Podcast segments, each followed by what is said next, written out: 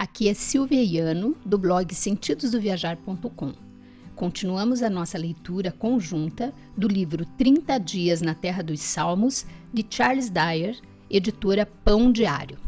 Hoje, na leitura do capítulo 26, As Bênçãos da Unidade, Salmo 133. Existe um velho ditado irlandês usado para brincar com a família e os amigos que contém, em grande parte, uma verdade. Viver no alto com os santos amamos, ah, isso é a mais pura glória Viver embaixo com os santos, sabemos, ah, isso é outra história. Essa rima sempre vem à minha mente aproximadamente no quinto dia das viagens a Israel. O jet lag já foi superado. Estamos todos acomodados e nossos dias e nossas noites já estão em sintonia. Mesmo assim, notamos então que alguns poucos membros do grupo parecem estar mexendo com os nervos de todos. Eles são aqueles que sempre estão cinco minutos atrasados para voltar para o ônibus a cada parada. Atrasam todo mundo na fila do jantar enquanto examinam cada folha de alface da salada antes de colocá-las no prato. Por que será que as idiosincrasias das pessoas parecem apenas vir à tona quando nos reunimos em grupos? E por que essas pequenas irritações aborrecem tanto? Sinto-me feliz que nosso destino hoje seja o Monte Hermon, porque acho que este local pode nos ajudar a responder essa pergunta. O Monte Hermon se eleva a 2.800 metros acima do nível do mar. É a montanha mais alta de Israel. As cidades de Dan e Cesareia de Filipe estão aninhadas na base do Monte Hermon, mas não dá para ter uma boa vista da montanha a partir de qualquer uma delas. Elas estão muito próximas. Assim sendo, paremos perto da antiga cidade de Azor para conseguir uma boa visão. O Monte Hermon ainda está a 48 quilômetros de distância, mas daqui podemos ver como a montanha domina a vista para o norte. Contudo, o que o majestoso Monte Hermon tem a ver com o sempre atrasado fiscal de alface, agora sentado à sua frente no ônibus? Para encontrar a resposta, precisamos visitar Jerusalém durante uma das festividades anuais do Senhor.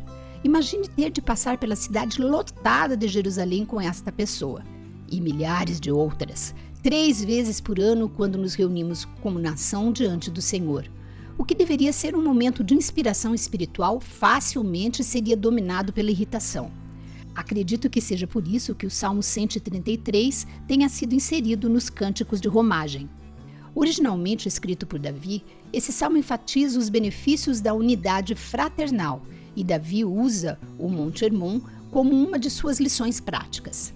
Talvez tenha escrito o salmo depois de tornar-se rei, finalizando um período de guerra civil entre as tribos. No entanto, independentemente do panorama original, os compiladores posteriormente o incluíram como parte desta coletânea de salmos, entoada por milhares de peregrinos que subiam a Jerusalém para adorar o Senhor. O salmo começa com uma declaração simples: Ó, oh, como é bom e agradável viverem unidos os irmãos!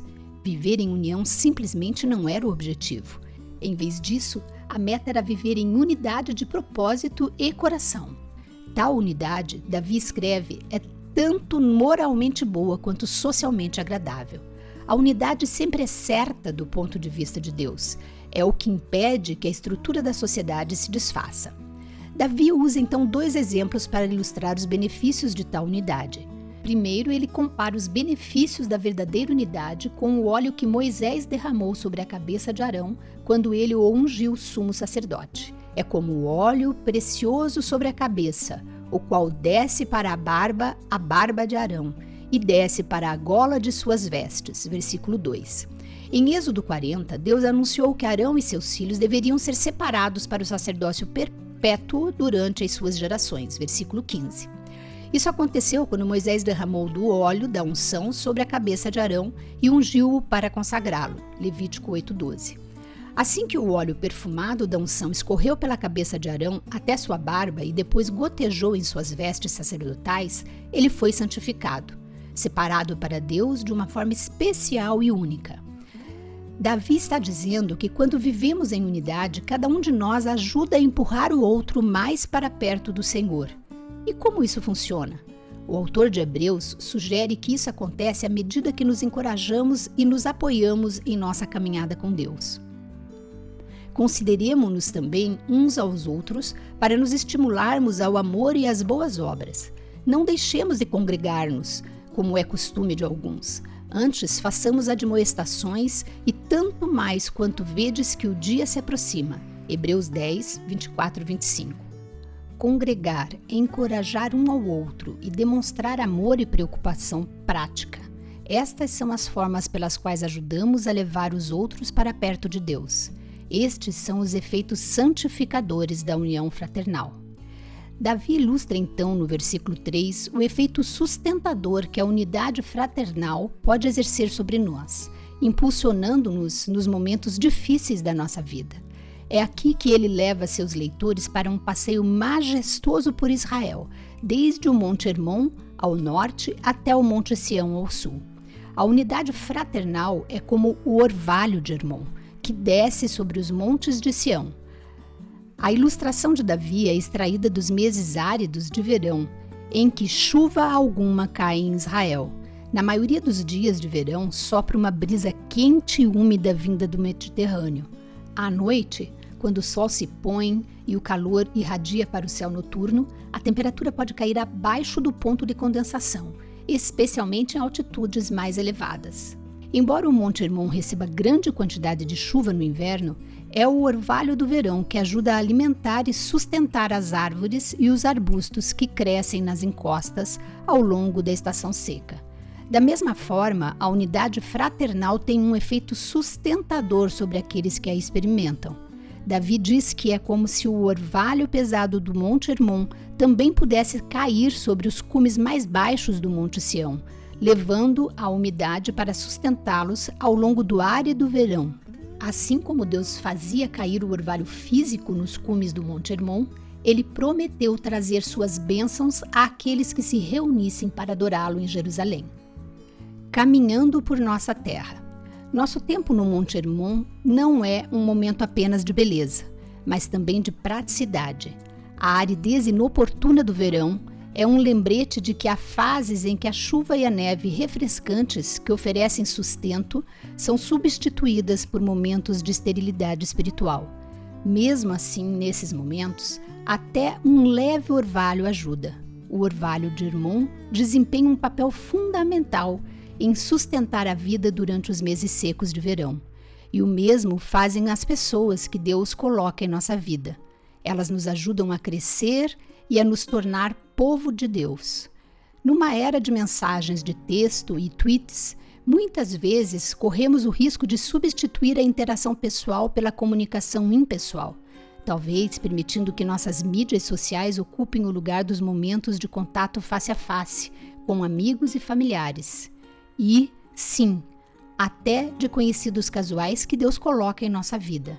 Quando deixamos que essas conveniências substituam as interações pessoais, podemos empobrecer espiritualmente e os fortes laços de unidade podem se desgastar. Parênteses meu. Estamos numa fase bem difícil de pandemia do Covid-19, né? Estou gravando isso agora em setembro, dia 30 de setembro. E essa pandemia fez com que nós nos, é, não pudéssemos mais encontrar né, os amigos e estamos nos comunicando pelos meios de mídia. Mas lembremos que o face a face, mesmo que virtual, vale mais do que uma mensagem escrita. Então, vamos dar um tempo para ligar para as pessoas, ver como elas estão, fazer uma videochamada. Isso aproxima e mantém a chama acesa. Voltando ao texto. Então, não abandone o momento de congregar, o momento de união, que é santificador e sustentador, mesmo que haja pessoas inconvenientes ao seu redor. Veja se vocês podem reunir-se para fazer alguma refeição juntos e pergunte sobre a jornada espiritual de cada um. Talvez você possa descobrir que as lições que Deus está ensinando a eles podem ajudá-lo em sua caminhada espiritual. Deus pode usá-las para atraí-lo até Ele e o encorajar em sua caminhada de fé. Lembre-se de que é bom e agradável quando todos os cristãos vivem unidos. Amém. Busquemos isso no nosso dia a dia.